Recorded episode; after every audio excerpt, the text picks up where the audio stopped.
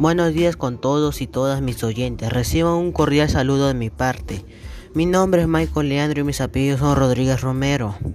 El tema que voy a hablar en mi podcast es sobre la importancia de cuidar el aire para poder tener una buena salud.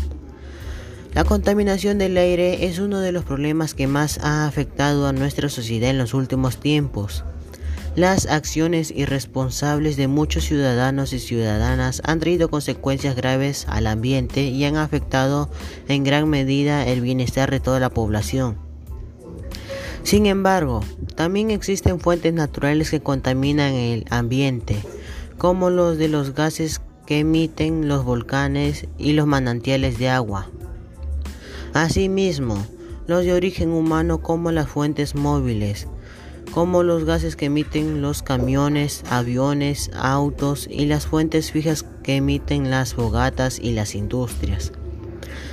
Por ello, es importante promover acciones que reduzcan los altos índices de contaminación y comprometernos con su cumplimiento en favor del ambiente y la salud de todos los seres vivos. En el, caso de las, en el caso de las fuentes fijas, sus gases contaminantes debilitan la capa de ozono, y entre esos contaminantes se encuentran los clorofluorocarbonos, que al llegar a la atmósfera se rompen y generan monóxido de cloro, que al reaccionar con el ozono no sirven para filtrar los rayos ultravioletas. Tengamos en cuenta que los rayos ultravioletas son parte del medio ambiente y la vida en la Tierra. No obstante, su ingreso en exceso a la superficie terrestre pone en peligro la vida de los seres vivos.